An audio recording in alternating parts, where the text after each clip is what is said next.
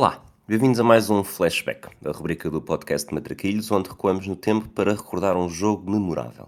Hoje vamos viajar até 13 de junho de 2001, em Florença, no dia do último título relevante no palmarés da Fiorentina. Eu sou o Rui Silva e vou estar à conversa com o Pedro Fragoso.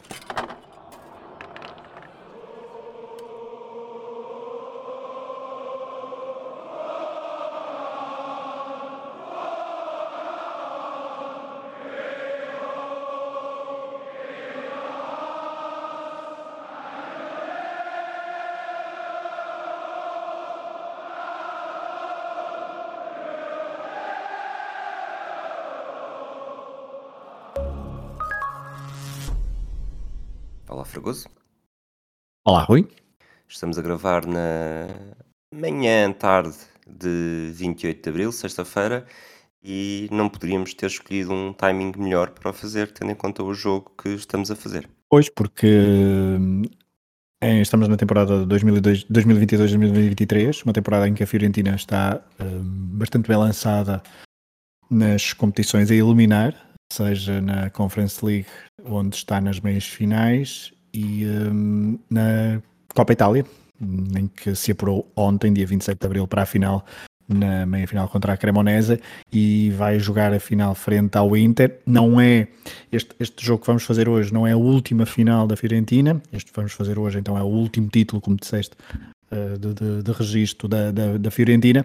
Eh, e, entretanto, já foram uma outra final, na altura quando era hum, treinado por eh, Vincenzo Montella, portanto, em 2013-2014, em que perderam essa final creio, exatamente para o Nápoles, um, mas uh, não deixa de ser uma temporada bastante interessante da Fiorentina em, uh, a que está a viver em 2022-2023 e por isso recuamos 20 e tal anos para falar sobre um jogo um, que é um jogo impactante, primeiro porque não é o último, mas é o penúltimo de sempre de Rui Costa ao serviço da, da Fiorentina e também, obviamente, por essa carga simbólica, de, de, um título de uma Fiorentina que depois podemos falar um bocadinho mais ao longo do programa, uh, tem uh, se calhar mais, uh, mais nome e mais reputação do que os resultados que depois teve, frente a uma outra equipa, essa sim que encantou Itália e Europa e que teve bastantes títulos, não de campeonato, mas de taças ao longo dos anos 90.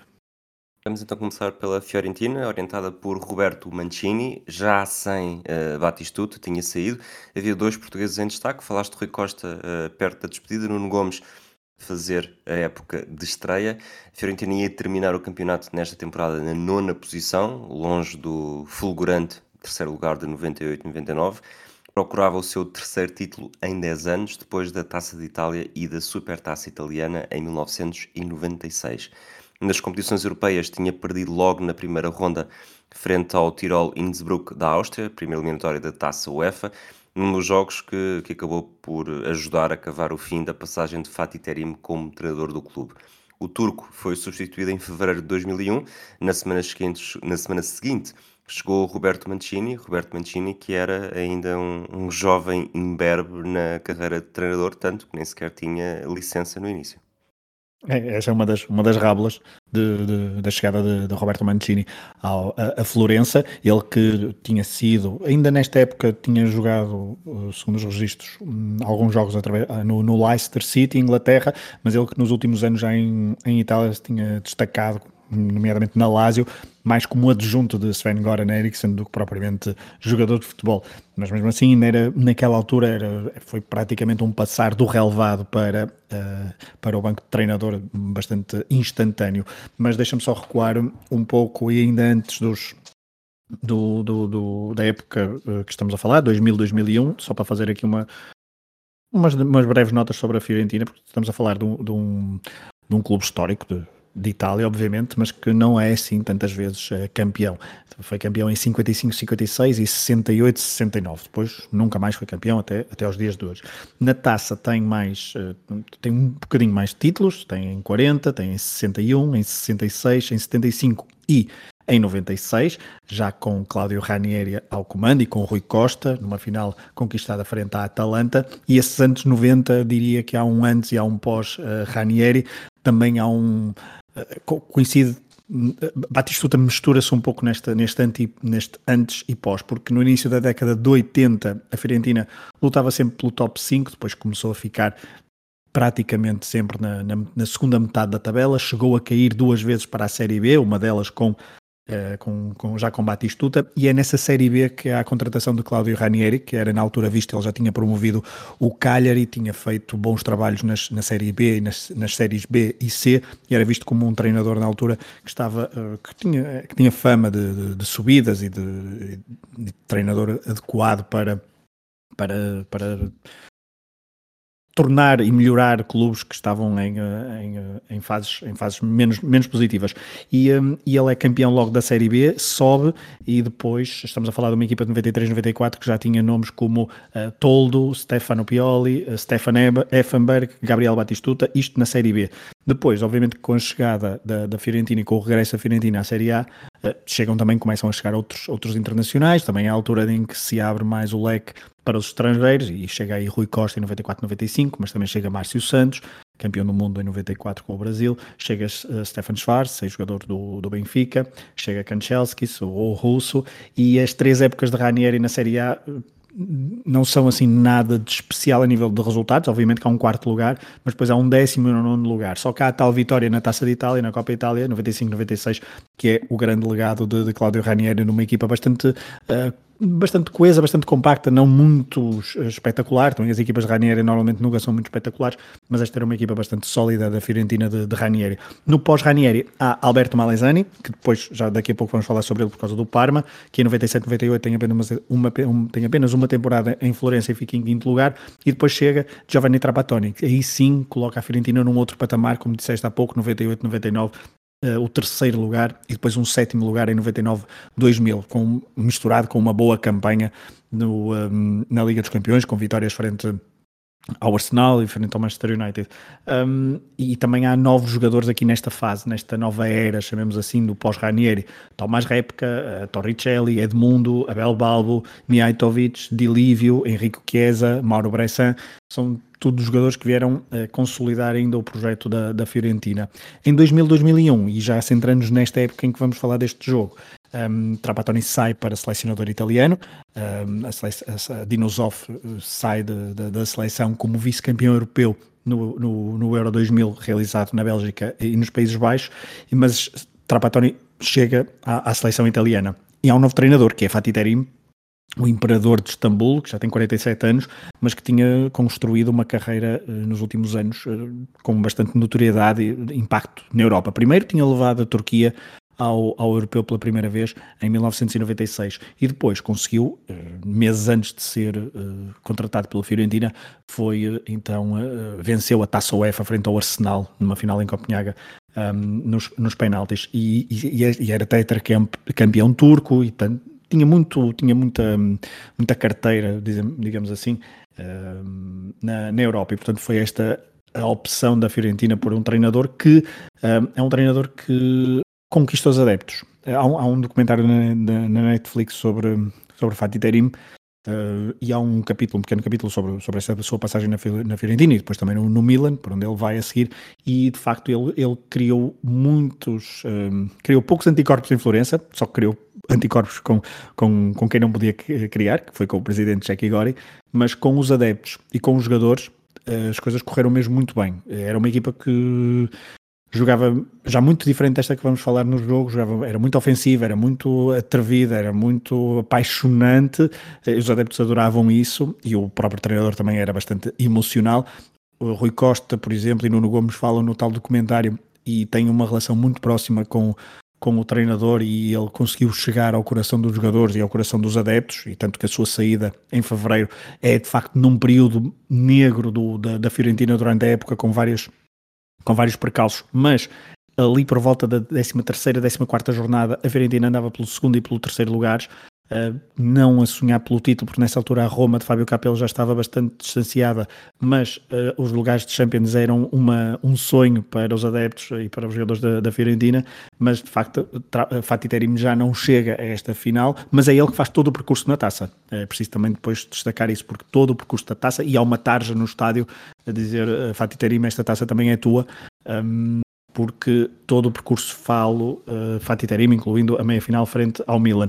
A nível de, de plantel, este plantel falamos de, de, Nuno Gomes. Eh, Nuno Gomes, de facto, é a primeira época e se calhar aí com o Fatih Terim também criou ali uma, uma, boa relação, porque estavam os dois pela primeira vez a ter uma experiência no, no estrangeiro, um como jogador e outro como, como treinador, mas também temos uh, algumas chegadas importantes, como Paulo, Paulo Vanoli, ex-Parma, precisamente, um, um médio ou lateral esquerdo em sistema de três defesas, que é um, um especialista em marcar golos decisivos. Ele marcou, por exemplo, na final do Parma que ganhou frente ao Marselha da Taça UEFA, mas também tinha marcado um outro gol decisivo numa final, precisamente entre a Fiorentina e o Parma da, da Taça de Itália, mas também chega a meio da época, chega Amaral, ex-jogador do Benfica, um, e chega também Leandro Amaral, que os adeptos do Porto acho que começam, conhecem relativamente bem por causa de um, de uma, de uma transferência falhada no, nesse verão para substituir eh, Jardel, precisamente. Uh, ele esteve, acho que na, na, cidade do Porto e nas instalações do Porto, ele que vinha da Portuguesa dos Esportes, depois de marcar bastantes golos no Brasileirão, e nas competições brasileiras, mas depois acabou desviado para, para a Fiorentina e, portanto, há Nuno Gomes e Leandro Amaral, uma dupla de ataque para substituir, obviamente, ehm, uma dupla argentina, eh, porque sai Abel Balbo para a Roma, mas principalmente sai para a Roma Gabriel Batistuta, ao fim de uma era de alguém que conquistou poucos títulos em, em Florença, mas muitos corações nos adeptos. Falando do Parma, orientado por Renzo Olivieri, que também tinha chegado em fevereiro, já depois de Alberto Malesani, cá está ele como prometido, e Arrigo Sacchi terem passado pelo posto de comando. Sérgio Conceição, acabado de sagrar campeão pelo Lazio, era uma das novidades de um plantel que contava com estrelas do futebol como Buffon, Cannavaro ou Lilian Thuram.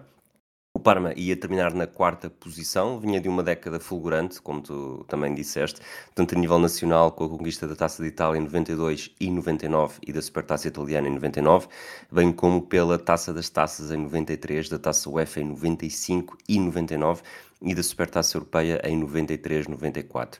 Na Taça UEFA, o Parma uh, chegou longe, chegou aos oitavos de final, tinha eliminado o Pobeda da Macedónia, o Dinamo Zagreb da Croácia e o 1860 Munique da Alemanha, antes de baquear nos golos fora com o PSV uh, eh, dos Países Baixos nos oitavos de final.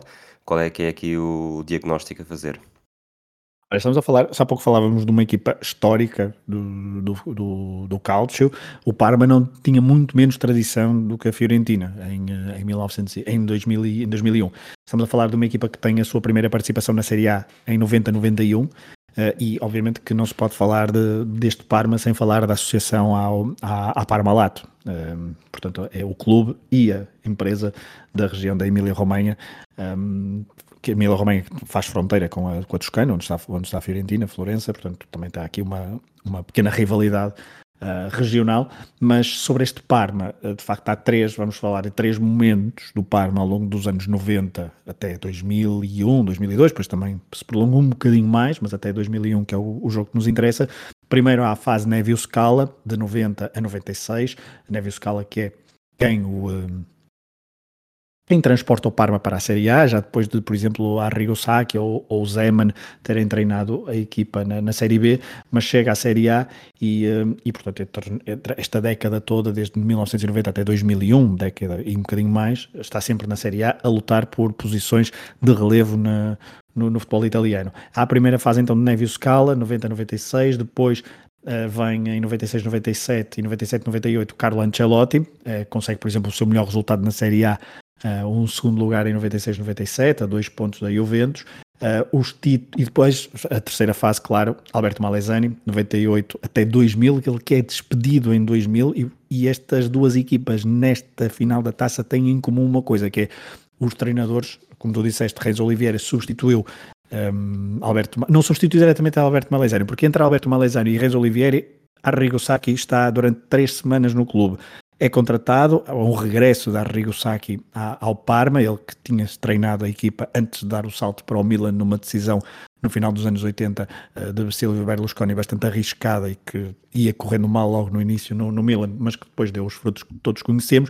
Mas Arrigo Sacchi regressa ao Parma no, nesta época de 2000-2001, ali em janeiro já de 2001, mas fica só três, três semanas, porque depois por, por, por, problemas de saúde e aconselhamento médico, o stress não, não, não, não, era, não era apropriado, o nível de stress que, que teria no, no, Parma não era apropriado para a sua condição de saúde e os médicos aconselharam-no a deixar. E, portanto, entra Renzo Olivieri nesta, nesta dinâmica. É um treinador bastante, hum, como dizer, bastante, já na altura bastante experiente, uh, tinha passado por, um, por... É uma escolha surpreendente, porque na altura se esperava inclusivamente um nome internacional com mais peso, uh, porque o Parma já tinha muito peso europeu, mas uh, 60 anos, Renzo Olivieri Vieri, ex-treinador do Cagliari e de outros, eh, digamos, emblemas de média ou pequena dimensão.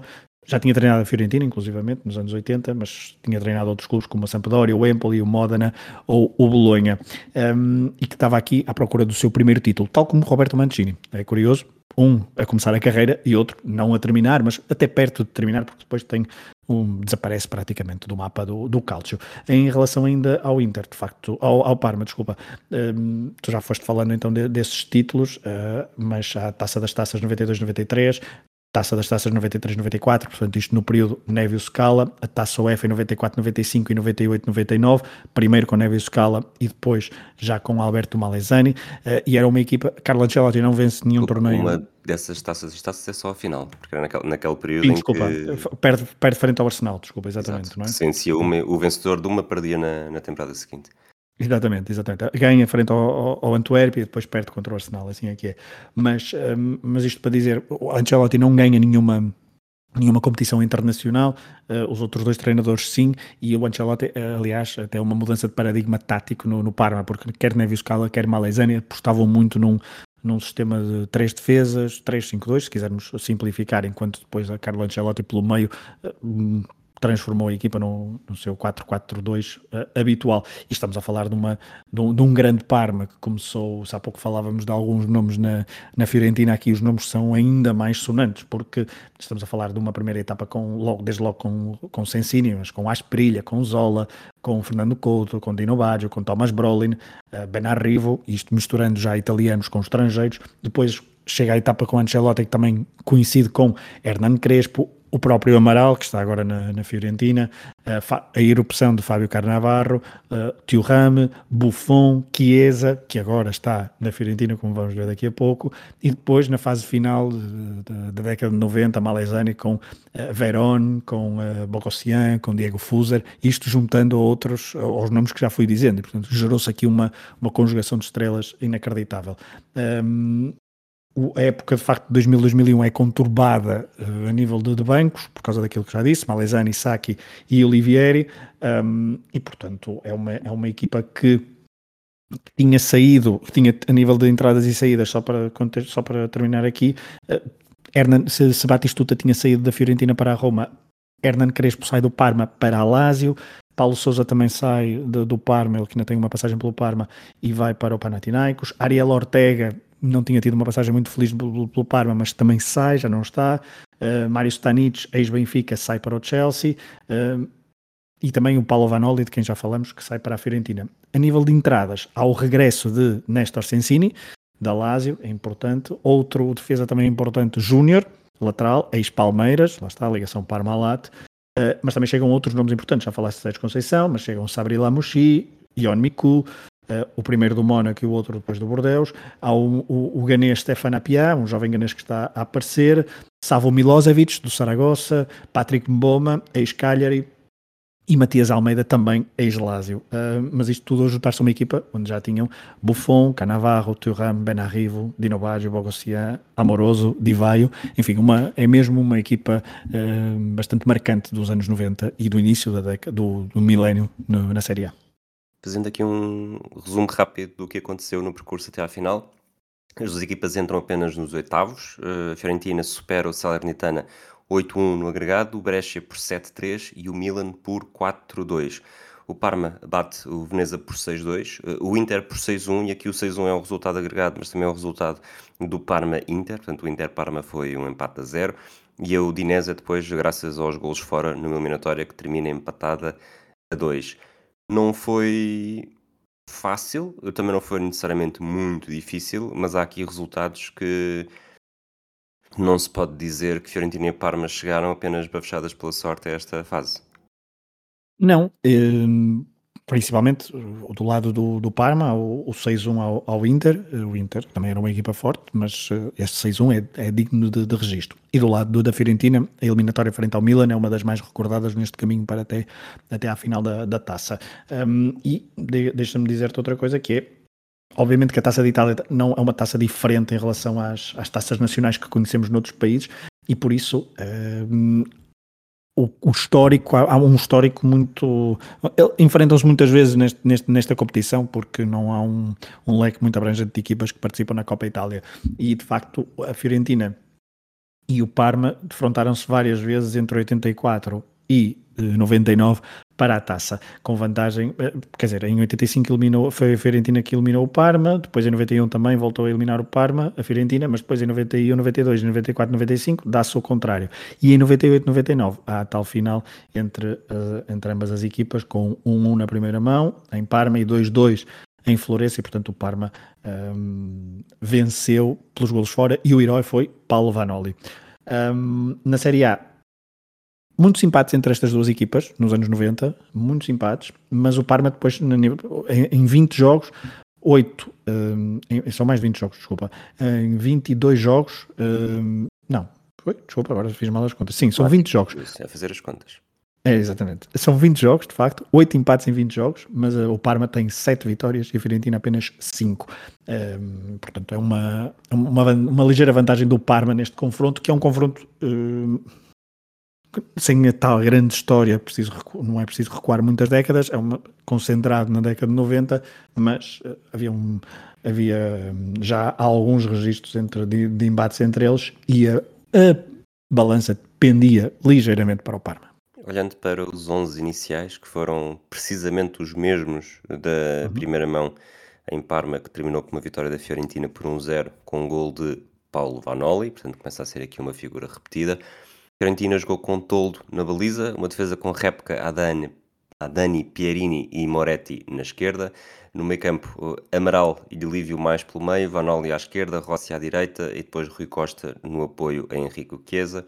Do lado do Parma, uh, Matteo Guardalben, guarda-redes que só jogou na, que pelo menos não fez um único jogo no campeonato, que no campeonato Buffon foi totalista, mas Matteo Guardalben estava aqui na, na Copa Itália, uma defesa com três centrais, como também já foste falando, Cincini, Canavarro e Thuram, depois Sartor pelo flanco direito, Júnior pelo flanco esquerdo, no meio campo Almeida, Lamouchi e Miku, e depois uma dupla de ataque que, que metia algum medo, Milosevic e Marco Di Vaio. É, hum, em relação à Fiorentina, hum, há um, hum, Estamos a falar de uma equipa bastante, bastante experiente. Uh, só se olharmos para Emiliano Moretti, que tem 20 anos, que está na sua primeira época no clube, uh, ele depois até tem uma carreira bastante interessante ao serviço da Juventus, da Valência, do, do, do Genova ou do, ou do Turino. De resto, todos os outros jogadores têm bastante tem, tem peso já algum histórico e, e, de, e de idade, digamos assim porque Toldo já tem 29 anos e estamos a falar de Toldo, que está já a viver aquela primeira pré, primeira época pós-Euro 2000, onde foi um herói italiano. Uh, Adani já tem 26 anos, Repka 27, Vanoli 28, Pierini 28, Dilívio 34, Marco Rossi, é verdade, tem 23 anos, é o segundo mais jovem, mas depois Rui Costa 29, Amaral 28 e Henrique Chiesa 30. Uh, temos aqui três ex-jogadores do Parma também, uh, essa nota de destaque, Henrique Chiesa, Amaral e o tal Paulo Vanoli. Um, e, e, esta experiência de facto é bastante relevante no, nos jogadores da Fiorentina.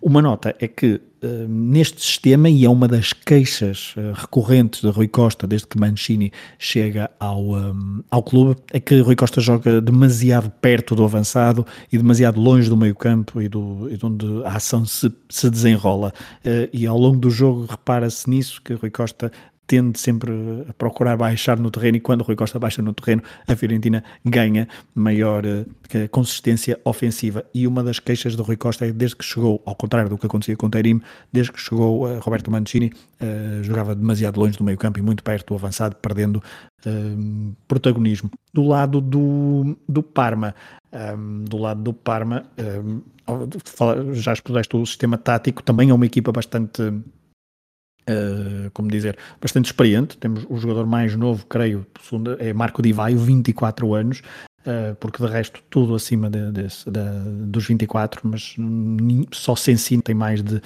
de 30 anos, já tem 34, do resto tudo ali na casa dos 26, 27, 28, 29 anos. E isto também é, é uma, estamos os jogadores no seu pináculo de forma. Um, e foi, foi engraçado ver alguns, alguns deles. E uh, se tu disseste do, do meio campo, do, do ataque, uh, Milosevic e Divaio, acho que podemos falar depois disso também, o meio campo também está, carburou muito bem. Uh, em várias partes da, do jogo e foi decisivo em, para que o Parma pudesse lutar quase até ao fim por este, por este troféu. Pegando já por aí, eu acho que o, o Lamouchi foi um dos jogadores que mais me encantou uh, neste jogo e falando de, de Lamouchi, uh, é um duelo Lamouchi contra Nuno Gomes, tal como tinha acontecido no último flashback no Inter Benfica. Será que estamos aqui a iniciar um novo nicho de episódio? Pois de facto não teríamos de ver agora o, histórico de confrontos entre, entre os dois mas uh, o, último, o último foi Lamouchi uh, Nuno Gomes, ambos mais, mais novos, mas não, não tão assim mais novos, e se da outra vez uh, Nuno Gomes destacou-se mais do que o francês, desta vez acho que o francês levou um bocadinho melhor, apesar de, de, e daqui a pouco falaremos, Nuno Gomes ter sido decisivo. Entremos no jogo, é um jogo que tem uma importância histórica, obviamente, já, já falámos dela, mas não foi um jogo que me tenha necessariamente enchido as medidas, a não ser para recordar e, e reviver com quão bons eram alguns destes jogadores. Pois, o jogo, é, o, jogo, o jogo é um jogo nervoso, vem da primeira mão então com a vitória por um zero, uma vitória eh, que já tinha sido um pouco injusta, segundo os relatos e segundo o resumo que vi uh, por parte da Fiorentina no, no Enio Tardelli, que na altura nem, nem, estava cheio o estádio, portanto, o que é que eu disse Tardelli? Tardelli Desculpa, Tardini. Um, mas o Tardelli também era bom. Exato. No Enio Tardini, sim. E, um, e o, o, estádio nem estava cheio, apesar de estarem muitos adeptos, estarem muitos adeptos da Fiorentina no, em Parma. Uh, se calhar a importância para, deste título para, para a Fiorentina vê-se um pouco por aí. Mas se, no, no, primeiro jogo já todo tinha sido decisivo. Um, perante muitas oportunidades do, do Parma. Neste jogo estava em jogo, obviamente, um título, mas também mas mas era só isso, digamos assim, porque um, joga-se antes da última jornada do campeonato, este, este jogo. Uh, o Parma já tem o acesso à, à, Liga dos Campeões garantido, o quarto lugar está garantido, independentemente do que viesse a acontecer em Roma, porque o Parma depois joga em Roma, frente à Roma, no jogo que dá o título à equipa de Fábio Capello. Uh, mas já tinha o quarto lugar garantido e não podia chegar ao terceiro. A Fiorentina já tinha o acesso à Taça UEFA garantido porque uh, quer ganhasse ou quer perdesse esta final, via uh, a sua prestação na, na Taça de Itália ia para uh, a Taça UEFA. Portanto, o jogo foi um jogo mais nervoso. E, uh, e se acho, se posso já adiantar isto, é que a primeira parte acho que há um domínio bastante claro do, do Parma e que a espaços uh, se viu a, aquele, aquele grande Parma que não, não, não, foi tão consistente neste jogo, mas que mas percebeu-se o que é que estava ali, que tinha muitas bases do que havia sido feito nos anos 90. Um, depois, na segunda parte, há uma reação da Fiorentina, mas já lá vamos ao detalhe. Mas acho que sim, o jogo não é fabuloso, mas fica, fica também a recordar estes, estes equipamentos que são uh, bastante icónicos, apesar de já não dizer Parmalat na, no, no do Parma nem ser Loto, já era Champion. O equipamento da Champion também ficou marcado, acho eu, na mente de, muitos uh, jovens adolescentes naquela altura. O da Fiorentina, ou aquele Viola da Diadora, era, também, também foi, marcou, uma, marcou uma geração. Já falei aqui do Lamouchi, gostei mesmo muito do Lamouchi. Eh, parece-me que Milosevic também era um jogador de encher o olho, ele que vinha de um, de um Europeu 2000 muito bom. Eh, é um dos elementos mais desequilibradores deste Parma na primeira parte. Do lado da Fiorentina, uh, pareceu-me, apesar de tudo, uma equipa mais, mais nervosa, como tu disseste, uh, com maior dificuldade para desequilibrar, e mesmo assim eu diria que o primeiro momento da Fiorentina que, que gera o Bruá no estádio é, é uma jogada aos 12 minutos do Rui Costa que é muito, é muito a Rui Costa e faz-nos lembrar alguns golos do passado, alguns que, que nesta altura na verdade não tinham existido.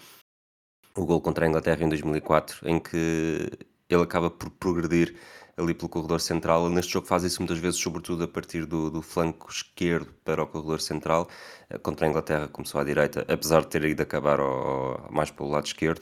E aqui é um bocado isso também. Uh, Nota-se que o estádio começa a. Uh, ficar empolgado com aquela, com aquela progressão rumo à baliza, só que depois o remate uh, não dá gol, mas não deixa de ser a primeira assim, grande oportunidade. O Sensini já tinha cabeceado uh, à figura de tolo na sequência de um canto, mas de resto acaba por ser um atuada natural de um jogo que teve mais bons pormenores técnicos do que necessariamente grandes oportunidades de perigo.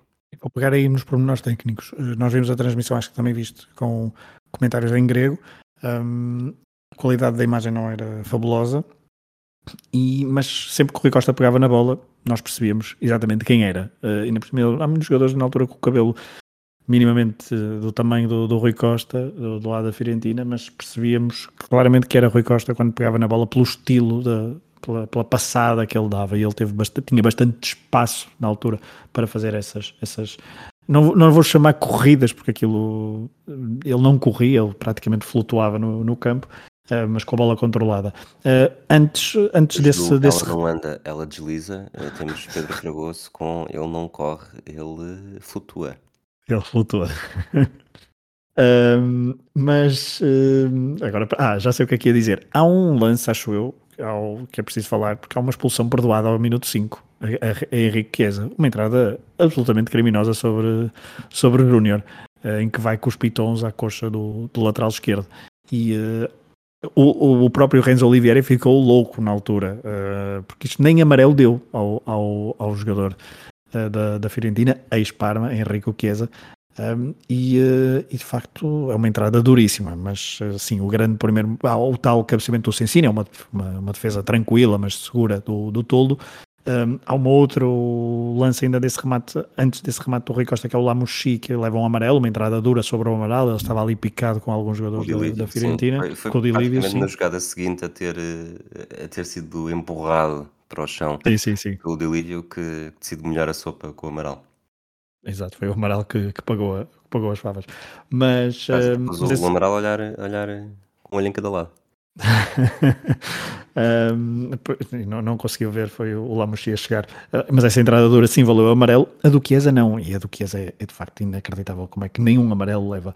Um, depois, uh, desse, depois desse remate do Rui Costa, acho que dá, dá muito Parma há mesmo muito Parma e boas, e boas tentativas ofensivas do Parma, uh, com a conexão muito interessante entre Almeida, Lamushi e Miku. Um, o Miku marcava muito bem o canto, marcava muito bem cantos. Há depois um remate do Lamushi ao segundo posto após um canto que sai com pouca força e vai à figura do todo, mas é uma boa oportunidade. E depois ao minuto 19 há um grande contra-ataque do Parma, que é uma excelente jogada do, do Divaio, que combinou muito bem com o Milosevic um, fazendo um 2-1, e o Divaio isolado, em frente ao toldo, ele estava um bocadinho descaído para a esquerda, ali pedia-se o pé esquerdo, ele tentou rematar com o pé direito, só que assim uma meia trivela, meio, meio desengonçado, e aquilo saiu praticamente à figura, mas foi, era um, foi uma excelente jogada, foi uma excelente oportunidade, pedia-se ali um remate diferente do, do Divaio. E, e, poucos minutos depois, há um cruzamento ao segundo posto, acho que é do Júnior, em Sim. que Melzavic cabeceia ao lado, apesar de era pelo menos canto, não me pareceu necessariamente mão, e que confirma que o, que o Parma está bastante melhor. E se, se te passei a bola a falar de Rui Costa, uh, recupero agora Rui Costa novamente, 28 minutos, em que, em que se percebe que Rui Costa vê o jogo a mais dimensões do que todos os outros e faz um, um passo a rasgar um, ehm, em posição frontal para o Vanoli uh, e nasce daqui talvez a jogada de maior frisson junto da baliza do Parma nesta primeira parte, porque em dois momentos, primeiro Canavarro, depois um, Júnior, temos a Fiorentina muito próxima do gol. Sim, é um período em que depois dos primeiros 20 minutos onde o Parma tem um maior ascendente, a Fiorentina aqui reequilibra. E tu disseste que foi o, o Vanoli, por acaso acho que foi o Rossi, porque há um momento durante 5, 10 minutos em que os dois trocam, trocam de flanco, em que se vê o Vanoli mais pela direita e o Rossi mais pela esquerda. Fiquei com a ideia que na altura era o, o Rossi nessa jogada em que o Rui Costa descobriu muito bem como passa a rasgar a defesa. O Vanoli, o Canavarro corta e depois é o Rossi que quase marca de cabeça. Ok, ou isso. Tudo bem. Pode ser ao contrário, mas, uh, mas sim. Certo, mas sim, mas a ideia, a ideia é essa. Um, e aí sim a Fiorentina está, está, está, bastante, está bastante mais, está bastante por cima, consegue reequilibrar e tem aí duas, duas, arranca, duas oportunidades para, para, para chegar, para chegar ao golo. E neste momento surge, não sei se tu reparaste, a publicidade a uma empresa portuguesa. Não, não reparei. Não reparaste? Não. Curioso. Um, tens de ir rever isso, porque de repente nos, nos ecrãs de publicidade do jogo, do, daqueles painéis eletrónicos, aparece TAP Air Portugal, com aquele símbolo ainda do início dos, uh, dos anos 2000, vermelho e branco, uh, num jogo da Copa Itália, uh, o que também não deixa de ser curioso. Nem mais. Falando, falando de Taper Portugal e de coisas portuguesas, continuamos com o Rui Costa, 33 minutos. O Rui Costa a fugir pela esquerda uh, sofre falta de Matias Almeida e há cartão amarelo. Aqui fecha-se um bocadinho um período mais forte da Fiorentina a responder uh, ao período mais forte do Parma e ao minuto 39 acaba por ser mesmo o Parma a marcar depois de algumas ameaças indo com um estilo de gol que lá está, aproveitar uh, as subidas de Júnior Uh, Júnior conquista o lado esquerdo uh, em velocidade, aproveita ali um, uma má postura do, do defesa da Fiorentina, cruza que é, o Vanoli, que é o Vanoli, certamente, aqui não há dúvidas. Cruza atrasado e o Milosevic, com muita arte e engenho, desvia ao segundo posto. Eu acho que o Toldo ainda toca, mas a bola bate no poste e entra. Portanto, seria muito difícil travar e, e é um golo. Lá está, estamos sempre a falar aqui dos, dos gestos técnicos há aqui muitos momentos para, para ficar com os olhos a brilhar. Uma excelente jogada, de facto é uma excelente jogada e a, a, hum, quando for as estrelas eu vou ter muita dificuldade, mas, um, mas é, é, toda, uma, toda uma, uma excelente jogada, de, a bola. Passou por muitos jogadores, sempre em progressão, lá está o meio campo, lá Mochi, completamente, é impossível o Parma atacar sem, sem o Lamouchi, e a bola depois quando chega à esquerda, o Júnior tem uma propensão ofensiva, eu gostava muito do Júnior na altura, ele depois viria a ser inclusivamente campeão, campeão mundial em 2002, uh, eh, na equipa de, de Scolari, era suplente de, de Roberto Carlos, claro. Chega a marcar uh, um sistema, gol. Chega a marcar um gol à Costa Rica, exato. O, exato. Um, e, e, e, era um, e também jogava num sistema de três, três defesas, aqui o Sensini Uh, não era às vezes tão fixo como central, mas estava sempre ali ao lado do Thuram e do, do Canavarro, mas e o Júnior e o Sartor à, à, direita, o Júnior à esquerda, tinha muita liberdade para atacar e ele atacava mesmo muito bem, tinha um estilo uh, diria já, bastante, bastante contemporâneo, do, mas é ao mesmo tempo bastante contemporâneo, mas bastante próprio brasileiro, que é quase intemporal este estilo de atacar uh, dos, laterais, dos laterais brasileiros e que à época eram laterais brasileiros, estamos a falar da era de Roberto Carlos, de Cafu, um à esquerda, outro à direita, mas Júnior era um excelente suplente de Roberto Carlos na, na seleção. E aqui ele vai, vai, vai à linha, tem uma facilidade, em, é verdade que tem algum a Fiorentina concede algumas facilidades, mas ele vai à linha e depois Savo Milosevic, 27 anos, ele tinha feito duas ou três extraordinárias épocas no, no Saragossa, um, a revelar que tinha uma qualidade, onde também, e também tinha feito um bom Euro 2000, é verdade, estamos aqui a falar de muitos jogadores que brilharam no Euro 2000, um, neste jogo em concreto, o que também não deixa de ser curioso, mas uh, o gesto técnico de, de, de Milosevic é, é espetacular. Para terminar esta primeira parte, mais duas referências a jogadores portugueses. A primeira, novamente, aos 42 minutos, novamente Rui Costa a tentar a sorte fora da área. A bola desvia em Thuram, sobe ligeiramente, já com o guarda albano a cair para a direita, mas estica a mão esquerda e, e faz uma grande defesa. E, e depois, uh, lá está, ainda com a primeira parte em andamento, vê-se Nuno Gomes a uhum. aquecer, uhum. ele que acabaria por ter um papel muito importante neste jogo. Do outro lado não estava Sérgio Conceição, ele que foi utilizado na primeira mão, como suplente utilizado também, mas aqui nem estava no banco, segundo a ficha de jogo, uh, e um, ele que não estava muito bem com, com Renzo Olivieri, não tinha uma relação bastante conflituosa, segundo os relatos que, que consegui uh, apanhar na, na net, uh, de, de, notícias da altura, tinha uma relação, aliás, ele depois sai, não é? É nesta época que sai logo a seguir para, para o Inter, e, eh, e, e Sérgio Conceição e Reis Oliveira não, não tinham uma boa relação. Todos os portugueses tinham umas relações complicadas, estes três portugueses, no, com os seus treinadores, porque uh, Rui Costa, como disse há pouco, não gostava da posição onde jogava, mas era o capitão e, e esse sim jogava, era indiscutível para Roberto Mancini, apesar de lá estar não jogar na posição em que gostava mais. Capitão Sérgio Conceição com a das, com as cores uh, portuguesas mas que mudou, curiosamente, na segunda parte. Não sei se reparaste. Não reparei. Depois, na reparei muito era... primeira, ou seja, reparei muito certo. durante o jogo, não reparei que tinha-se reparado sempre na primeira parte e não na segunda. Porque na segunda parte é completamente branca, uma faixa branca.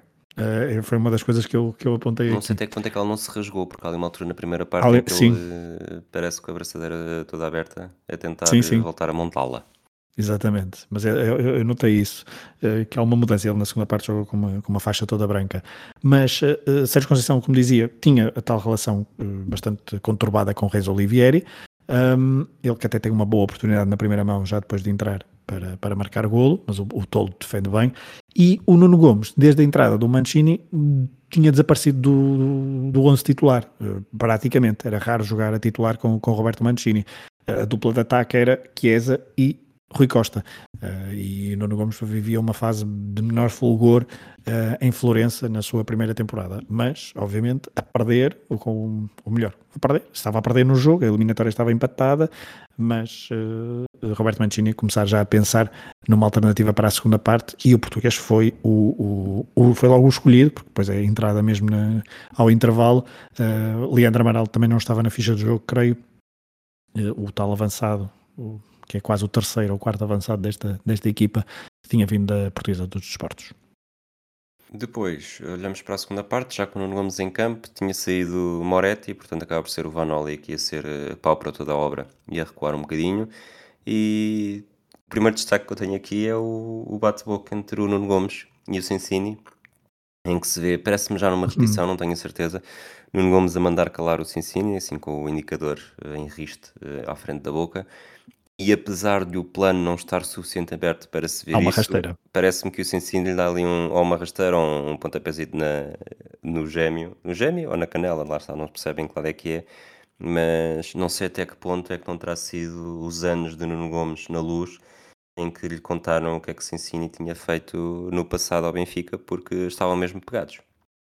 Estavam pegados. eh, E era preciso alguma tarimba para se pegar com um dos mais velhos, se não mais velho, agora que penso nisso, não o mais velho em campo. Agora não sei se em comparação com o Dilívio quem era o mais velho, mas eh, Nuno Gomes, um dos mais novos, a 24 anos, ali a, a disputar a sua, a disputar ali o terreno de jogo. Ele tinha acabado de entrar e já queria marcar território na, na defesa do Parma e logo com o, o decano do, dos defesas ali da, da equipa contrária, eh, Roberto Nestor Sensini, um histórico do, do futebol argentino e também do futebol italiano, claro.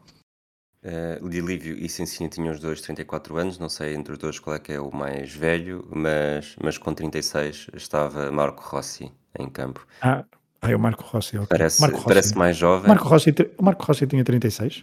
Sim. Na- na minha- eu aqui na minha cabo pus 30, pus 33, não sei o que é que se passou comigo. Pus 23, não sei o que é que. E há bocado creio que disse 23. Não me que lembro de há bocado teres dito, mas agora que estava aqui a confirmar as idades. ehm, Ele só- nasceu em 78. Portanto, não, não tem, não tem Ah, uns esta 30 e tal. errada, sim. Sim, sim. Se quiser, agora, segundo estou, estou a ver aqui no 00 neste momento, portanto não, não sei exatamente. Agora, eh, mas ok, fica, fica, fica. Em 68, sim. 1 de Abril. Não sei se é mentira. Ah, depende das datas. Há aqui um sítio que aparece 1 de Abril. Não, é 1 de Abril, sim. Desculpa. 1 de abril, sim. De 78, não é? 1 de Abril de 68. Portanto, Se tinha que há outros 23, sítios. Bom, 24. eh, olhando para, para a página da Wikipédia, já que foi dos, dos primeiros resultados que me apareceram, na ficha do lado direito diz 1 de Abril, na- no texto diz 1 de Junho. Portanto, ao menos os dois confirmam 78 e na página em inglês eh, está 1 de Abril em 78, nas duas. Portanto, vamos, vamos fixar-nos aí. Sim. E, e pronto, Mancini sim, parecia ter, ter 36 anos.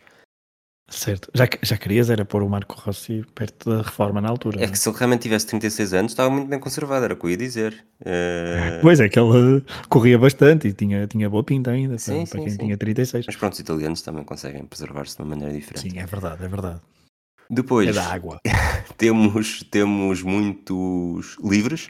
Eh, 51 Júnior, posição frontal, eh, muito perigoso eh, por cima da barra. Aos 51 Chiesa, eh, à figura. Portanto, apesar de tudo, esta segunda parte pareceu mais, mais tranquila. Mais tranquilo, é verdade. Sem um claro ascendente de uma ou outra equipa, tal como, como por exemplo o Parma teve um maior ascendente durante mais tempo na, na primeira parte, mas aqui claramente, este início da segunda parte, pelo menos vimos uma, uma Fiorentina mais ofensiva, porque o Rui Costa claramente recuou no campo e o Nuno Gomes juntou-se ao Chiesa. E isso, uh, o jogo, fe- obviamente que o Parma também já estava, estava em vantagem, agora a eliminatória estava igualada, recuou um pouco as suas linhas, claro, mas isso equilibrou a partida e ao equilibrar a partida o jogo ficou mais eh, morno, mas eh, nunca foi eh, extraordinariamente bem jogado, como dissemos logo no início, uh, mas ficou mais equilibrado. Olhando para os minutos seguintes, 59 e 63, uh, dois momentos em que Francesco Toldo, que para mim uh, vivi sempre com a ideia uh, associá-la a, a guarda-redes suplente, talvez muito por culpa do, do, que se passava na seleção italiana nos anos 90, mas tem aqui duas grandes defesas a negar o golo, primeiro com um grande voo é um cabeceamento do, do Divai, depois de um grande cruzamento do Milosevic e, e depois a um remate do Sensini na sequência de uma bola parada. Sim, essa jogada do Milosevic uh, para o remate do Divai é incrível. Um, há muito espaço, de facto, há muito mais espaço do que há hoje em dia no, no, nos, nos jogos de futebol. Mas o Milosevic conduzia muito bem a bola. E depois fez um extraordinário cruzamento e o cabeceamento foi bom, mas a defesa é bastante, bastante boa. E depois o remate, o, o quase gol do Sensini, o remate do Sensini de primeira também é bastante interessante, mas o todo estava muito atento e o todo era é, é isso, tu estavas a dizer o eterno suplente, ele foi sempre o eterno titular da, da Fiorentina neste, nestes anos, já desde 93 ou até, ou até antes, mas eu creio que é desde 93 e, um, mas na seleção, na seleção, italiana a concorrência era forte, a não ser então naquele tal Euro, Euro 2000, eh, Euro 2000, sim, e, eh, e eles ainda estavam com essa aura de, de, de grande guarda-redes e aqui um, e aqui, pronto, fez, fez, duas, em poucos minutos fez duas defesas importantíssimas para uh, não deixar o Parma uh, adiantar-se ainda mais no marcador. E recordemos, golos fora valiam por dois. E se o Parma marcasse o segundo golo, a Fiorentina tinha de marcar dois para um, conquistar a taça. O Toldo que até, até quando foi titular na seleção italiana jogava com o 12, portanto, até isso acho que é capaz de não, de não, de não ajudar. Uh, Parma não conseguiu dilatar a vantagem e pôr-se em vantagem na eliminatória e depois temos o, o empate uh, da Fiorentina. Numa jogada que a ver, ou seja, depois de termos feito aqui, temos feito de Nuno Gomes o precursor de Éder, esta jogada fez-me lembrar muito o golo de o golo de Maradona uh, por assistência de Burro Chaga uh, contra possivelmente contra a Bélgica. Eu, entretanto, fui vê-lo, mas já, já não estou a lembrar que jogo é que é. Mas acho que é esse o primeiro golo contra a Bélgica. Uh, mas, uh, mas na verdade a finalização é ligeiramente diferente, mas não deixa de ser uma grande jogada e uma grande assistência, neste caso do Chiesa. É, esta, e esta assistência poderá ter peso nas estrelas, porque o passe é um passe que podia ter sido feito por Rui Costa, mas a verdade é que foi feito por, por Chiesa, que também era um extraordinário jogador um, e rematava muito bem. Aqui não foi a rematar, foi a passar para Nuno Gomes. Nuno, Gomes desmarca-se também ele muito bem. Eu, creio que é o Sartor à direita que está bastante mal uh, colocado e a não fazer a linha da defesa, uh, a linha a 5, porque estava lá Sensini, estava lá Teo Ramos, estava lá Canavarro mas, e Júnior, mas faltava, Sartor estava ainda mais recuado e o Nuno Gomes estava uh, bastante isolado. Acho que os, os, centrais ficaram a pensar que ele estaria claramente fora do jogo, mas, mas não estava. E depois fuzilou o guarda-albene. Um, e, eh, e, e, ficou bastante, bastante contente Nuno Gomes com, com o seu gol. Parecia estar mesmo a libertar-se de um período menos fulgurante na, no Clube Viola e, eh, e dirigiu-se ao público, fez uma vénia, estava, estava bastante, bastante contente porque tinha acabado de entrar, a verdade é essa, estamos aí no minuto 65 uh, e um, tinham passado 20 minutos desde que tinha entrado e estava ali a poder contribuir para um título de um clube que não tem assim tantos. A partir daí, Diria que já só temos uma grande oportunidade de perigo, uh, minuto 76, um cruzamento de delívio da esquerda, Marco Rossi aparece ao segundo posto a cabecear para trás, ali já dentro da pequena área, só que depois a guarda albano sai-se muito bem a disputar a bola com Pierini e evita uh, que a Fiorentina fizesse o 2-1, mantém a final da Taça de Itália em aberto, e... mas parece que depois as balizas ficam demasiado fechadas, vamos ter mais oportunidades, mas sobretudo serão substituições e minutos a passar uh, até ao apito final. É, eu, eu pus aqui uma nota que os últimos 15, 20 minutos do Parma são bastante desastrados na forma como, como ataca a baliza. Não tem, vai tendo ali uma outra oportunidade, é verdade. Um, ao minuto 87, por exemplo, há um contra-ataque perigoso do Parma pela esquerda, conduzido por, por Divai, mas que depois se entra com demasiada força. Uh, tudo, tudo bolas deste, deste, deste género em que a forma como finaliza não, não, não é suficiente para, ou melhor, pode assustar um pouco o toldo, mas nunca coloca verdadeiramente em perigo a baliza da Fiorentina. E essas substituições, de facto, eh, quebram muito o ritmo do, do jogo, porque são várias nos últimos 15, nos últimos 15 minutos. Um, Vanoli saiu para entrar o Mauro Bressan, aquele jogador que ficou, ficará sempre conhecido com aquele gol frente ao Manchester United, não é? Uma, uma bicicleta fora fora da área, num jogo da Liga dos Campeões, que volta e meia percorre os feeds eh, das redes sociais, com grandes golos de, de, da Liga dos Campeões. Um, depois também saiu. Foi ao Barcelona, ok. Um, o, eh, o, o, outras substituições uh, do lado do, da Fiorentina, uh, já, esta já bem perto do fim, saiu o Chiesa e entrou o Lassisi para um central que vinha do Parma para um defesa para, para, para segurar o Parma, exatamente, para segurar o Parma, e estava aqui, portanto já tinham feito as três substituições, claro, porque o Nuno Gomes já tinha entrado ao intervalo. Do lado do Parma, creio que o Olivieri tarda um bocadinho em mexer.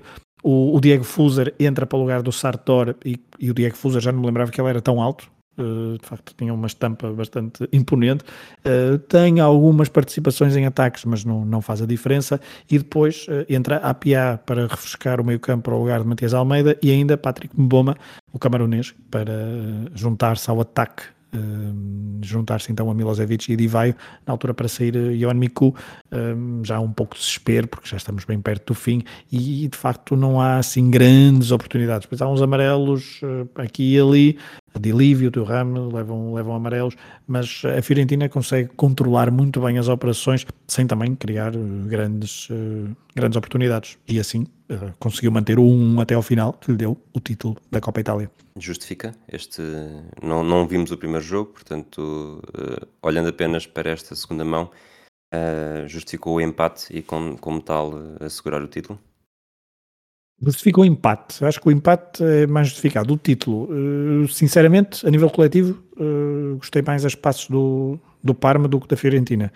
Uh, só que a Fiorentina, de facto, conseguiu, a nível de individualidades, sobressair um bocadinho mais. E a nível de consistência defensiva, não, não esteve mal. Mas o Parma, a nível ofensivo e a nível coletivo, talvez merecesse um pouquinho mais. E do resumo que eu vi da primeira mão, é uma, é uma final conquistada a ferros pela, pela Fiorentina.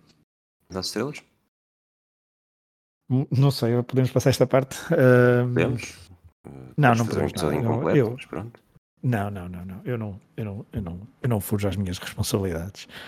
Um, é complicado porque houve vários jogadores que, que eu fui anotando a dizer, ah pá, estou a gostar disto, mas depois não, não eram muito consistentes. Por exemplo, o Júnior faz uma boa primeira parte, mas depois na segunda parte creio que desaparece.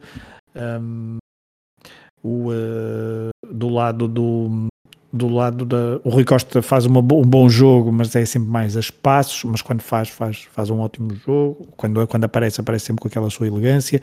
Mas, mas o que eu noto é que não, não são jogadores muito. Não são exibições muito consistentes. Mas aqui e ali gostei, gostei de alguns jogadores. Agora, uh, tenho de dar estrelas, não é? Estou aqui a enrolar. Mas vou dar uma estrela. Uma. Uh, vou dar uma estrela. Desculpa, vou dar três estrelas. É uma. É um, dois, três. É, é, tipo marca. A marca é que faz assim, não era? A marca é que dava assim as classificações. É uma, duas, três. Estou sempre a pensar nisso. Uh, mas pronto, vamos dar 3, 4, 5. Vou dar 3 estrelas a quem? Vou dar 3 estrelas a Milosevic. 4 estrelas. 4 estrelas vou dar a. Vou dar a. a Toldo. Nem tinhas isso decidido, estás a decidir agora. 5 estrelas. Não, eu, tenho, eu tenho aqui 4 nomes para, para, para quatro nomes para, para, para três lugares, portanto estou aqui a decidir. Sim. As cinco estrelas vão para lá mexer. Quem é que ficou de fora? Porque foi a Chiesa. Porquê as cinco estrelas para lá mexer? Porque foi o que mais me surpreendeu. Foi mais eh, por, por surpresa e, por, e por, se calhar ter sido mais consistente na nível exibicional. Uh, o Chiesa tem o passo para o golo, é incrível, tem um ou outro pormenor interessante mas não é, mas não sei se justificava mais do que três estrelas. O Milosevic tem o golo, tem boas arrancadas, portanto acho que tinha de ficar aqui. E o Toldo é uma exibição bastante segura, não tem grandes hipóteses no golo, mas é uma exibição muito segura. Já tinha feito uma boa primeira mão, é verdade, e aqui tem três, quatro defesas importantíssimas. Então aqueles, aquelas duas defesas, uh, dois ou três minutos antes do gol do Nuno Gomes, merecem a entrada aqui. E o Lamouchi, apesar de perder, uh, foi sempre o farol do, do meio campo do, do Parma uh, e, uh, e, era sempre quem, quem, remava contra a maré. O Miku não faz um mau jogo, o Almeida também não faz um mau jogo, uh, complementavam-se todos muito bem, mas acho que o Lamouchi tem uma preponderância maior. Muito interessante que na maior parte dos episódios de flashback que fazemos, às vezes as 5 estrelas vão sempre sendo quase é? obrigado é? a dar a escolher um a ter as duas equipas representadas e neste caso normalmente sentes-te obrigado a dar a equipa que Sim. perdeu a uh, representá-la. E aqui tens dois jogadores da equipa que perdeu, uh, com as 3 e 5 estrelas, Milosevic e, e Lamouchi, e dás 4 estrelas ao guarda-redes da equipa que ganhou, salvo seja, né? Apesar de tudo isto é um, é um, é um empate a um golo, portanto não é necessariamente uma equipa que ganhou. Mas, mas concordo. Concordo. Uh, gostei muito de Milosevic. Uh, como já tinha dito no início, gostei muito do Lamouchi, foi aquele que mais me surpreendeu. Uh, o Tolto, de facto, é, é muito decisivo. Portanto, com os teus argumentos, acho que acabaste por fazer aqui umas escolhas inatacáveis. Não quer dizer que sejam unânimes, mas, mas são inatacáveis, ah. exatamente pela forma. Sim, porque lá está. O, o Chiesa poderia estar aqui, o Rui Costa também, porque é claramente o jogador mais diferenciado da, da Fiorentina. Uh, a nível defensivo, obviamente, se, se, fôssemos avaliar ali algumas performances, o Delívio não faz um mau jogo, uh, é muito importante no, nos. Uh, no, nas transições e, na, e, nas. Eh, não é transições que eu quero dizer, desculpa, é nas, eh, nas compensações do meio campo, do, das subidas dos laterais, ela é muito importante, que ela às vezes está sempre muito mais à esquerda ou muito mais à direita do que no centro do terreno. Um, e se fôssemos avaliar, se calhar com outros parâmetros aos olhos de hoje e com outro tipo de estatísticas, iríamos ver que outros jogadores tinham destacado. O Canavarro faz um bom jogo, o Canavarro já ali, tem ali dois ou três cortes eh, interessantíssimos, o Turam também, mas pronto, ficam, ficam estas as estrelas. O problema depois é que para qualquer uma destas equipas hum, uh, o, futuro, o futuro não foi brilhante. O futuro não foi brilhante. O Parma vence a Taça de Itália na temporada seguinte contra a Juventus, uhum. mas bom, foram as duas ao abismo, não é? Exato, foram as duas ao abismo de formas diferentes uh, e, e, em temporadas diferentes, uh, porque de facto a, Fiorentina é, não é logo a seguir, mas é dois anos depois, em que cai em 2001, eh, 2002 cai para, para a série B e cai para a série C e, e, depois há uma e depois coisas à italiana que é, muda de nome para, para não cair tanto e depois há uma promoção inclusivamente administrativa meia, meia estranha. Menos que aprendessem uh, com estrela. Exato, agora podiam, podiam, ir, podiam ir para Sintra ou, ou com o Aves e com o Vila, com o Vila Franquense, não é? Coisas. Sim, nós, não, eu não, não estou a dizer que coisas à italiana significa coisas. Eles, eles têm um ditado que é fare à portuguesa, que é, que é, não, que é não pagar, Sem digamos pagar, assim. É? Uh, nós aqui, fazer à italiana também, também, também já aprendemos. Mas, uh, mas sim, mas a Fiorentina cai, mas depois regressa e regressa e está na, na, na, Série A já, já há bastantes anos. Um, houve depois aquele período de, de Cesare Prandelli, que é o melhor ali no final de, da primeira década do século XXI, onde hum, chega ali a sonhar com um título, uh, está inclusivamente nas meias finais, creio, de uma competição europeia, a Liga Europa, e perde para quem? Para o Glasgow Rangers, salvo erro, inclusivamente nos penaltis.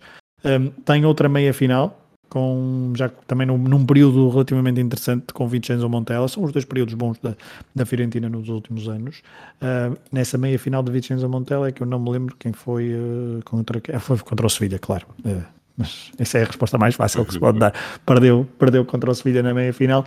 são duas meias finais europeias. Neste, está em 2023 noutra meia final europeia.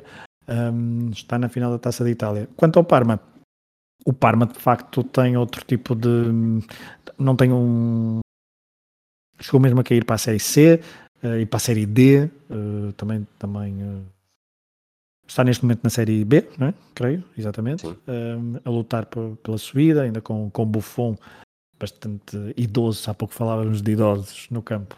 Buffon ainda continua, e continua a jogar.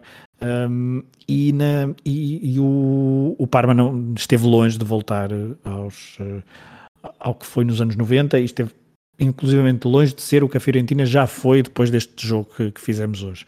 Uh, o melhor que o Parma conseguiu na série, na série A foi um, um sexto lugar com o Roberto Donadoni em 2013-2014. também tem algumas participações nas, nas, nas competições europeias, inclusivamente uma com o, com o Braga, não é? Um, e chegou a uma meia-final, já não me lembrava desta meia-final, em 2004-2005, da Taça UEFA, mas isto não é um período bastante próximo ao que estávamos a, a viver, e perdeu frente a uma equipa... Ah, perdeu frente ao CSK, que depois eliminou o Sporting. Por acaso já não me lembrava desta, desta meia-final. Uh, se calhar por estarmos demasiado concentrados num, num Sporting uh, AZ Alkmaar, exatamente, mas era esta equipa do Parma que foi à meia-final com o CSA de Moscovo, um, CSK de Daniel Carvalho, de Berezuski, que marcaram esses golos, mas também Ivi Kolic, uh, Wagner Love.